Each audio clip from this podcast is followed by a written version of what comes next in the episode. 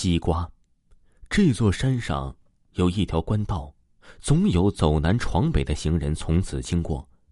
按理说应该是很繁华的，但是啊，这里旅人虽多，只有一家饭店。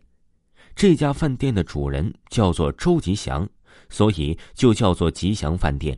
饭店卖酥油饼和牛肉汤，饼里有时候有沙子一样的东西，牛肉汤也稀的不行。但是啊，生意照样爆满，方圆百里也只有这么一家吃饭的地方，有东西吃啊，总比饿肚子强。据说之前这条道上也陆陆续续的开了几家饭店，但是周吉祥去别家店里照顾了几次生意，那些老板就不约而同的走人了。人们对此议论纷纷，猜测周吉祥是使用了什么手段威胁对家。大家猜归猜，周吉祥的饭店依旧兴旺。这是一个很绵长的夏日，热的人心浮气躁。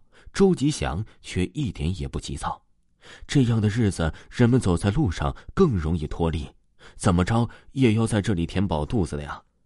肉汤的香气随着热风飘来，周吉祥的心情十分满足。一个老太太的声音从身后传来：“老板。”周吉祥回身望去。这已经是一个很老的老妇人了，花白的头发看上去凌乱而干枯，身子骨十分瘦弱，力气缺了不小。扁担上啊挑着两大筐西瓜。不知为何，周吉祥感觉到了一种很诡异的气息。他忽然发现，已到正午，除了这位老太太，一个旅客都没有。老太太颤颤巍巍的说：“老板，可以吃点东西吗？”这实在是一个能让人泄泄心防的老人，他看上去啊没有任何威胁性。周吉祥说：“如果你有钱吃饭，我用西瓜买你的饭。”周吉祥挑了两个西瓜，老太太吃完饭走了。他切了一个西瓜吃完，味道很不错。另外一个呀扔进了家里的井里，然后对着井底露出了一个诡异的笑，转身去正门招待络绎不绝的客人。这日夜里，周吉祥在屋里自斟自酌，月光皎白。他早早的关了店门，好不容易享受得来的悠闲时光，可偏偏有人不识眼色。有人声传来，他不太开心。他很少会因为客人的上门而不开心，今天例外，因为是七月十五。传说中啊，这日夜里会有阴客在人间行走。他不太热心的开了门。来者是一个男子，围巾遮掩着大半张脸，头上戴着鸭舌帽，不大能够看清脸，拎着一个崭新的密码箱，一副风尘仆仆的样子。周吉祥的眼睛粘在了密码箱上。周老板，男人打了声招呼：“我饿了。”似乎是熟客，周吉祥不甚在意。迎来送往多了，总会有些老主顾。他把牛肉汤和酥油饼放到了男人桌上，男人没动。他奇怪道：“不饿吗？”男人冷冷道：“我害怕吃的就起不来了。”周吉祥一怔，笑着说道：“嘿，你可真仔细，不然我替你尝尝呀。”男人低垂着头。四月份的时候，有个年轻人在附近一带卖西瓜，赚了一笔钱，他很开心。本想早早回去孝敬他母亲，走上这条路后却离奇失踪。周老板，你见过这个人吗？周吉祥不仅见过，还很熟呢。那个年轻人已经在自己屋后的井底三个月了，这倒是没听说过。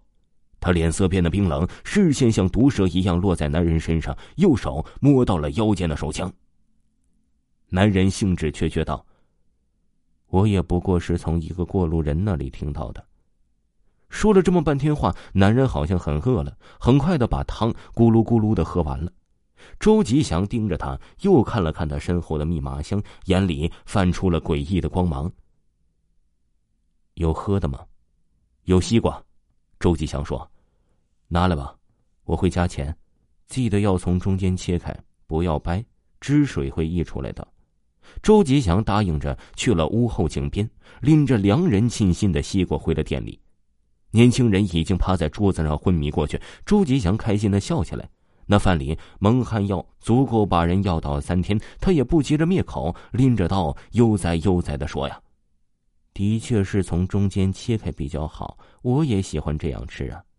周吉祥举起刀砍向西瓜，有鲜红的液体流出，他睁大眼睛，刀子上已经沾满了鲜血，西瓜的切口处也在往外涌着血液。要买西瓜吗？他转过头去，是那个有过一面之缘的老太太。此时啊，她举起了一个大大的西瓜，脸色惨白。见过我儿子吗？周吉祥哆哆嗦嗦的摇着头。老太太露出很生气的表情，举着的西瓜开始渗出血来，将她的衣服都已经染红了。她却毫不在意，依然向他步步逼近。周吉祥崩溃大叫：“别过来！是他吗？”他指着那个男人的座位，那里却已经空无一人。再回过头来，老太太也已经不在了。然而密码箱没有消失，他总算安心了一些。箱子没有锁住，打开后纸钱落了一地。要西瓜吗？清冷的男声传来。他慢慢的回过头，那个男人站在那里，头发、衣服都是湿淋淋的，手里抱着一个裂开的西瓜，不停的往外淌血。很好吃，男人说：“我把他从井里抱出来的。”男人逼近他，他已经闻到了井水的泥水气息，混着一种尸体特有的腐臭。不，不要过来！他大声喊叫着，逃向门口。然后那个老人已经悄无声息的出现在了那里，挡住了他的去路。两个人同时向他冲来。原本宁静的饭店成了主人的屠宰场。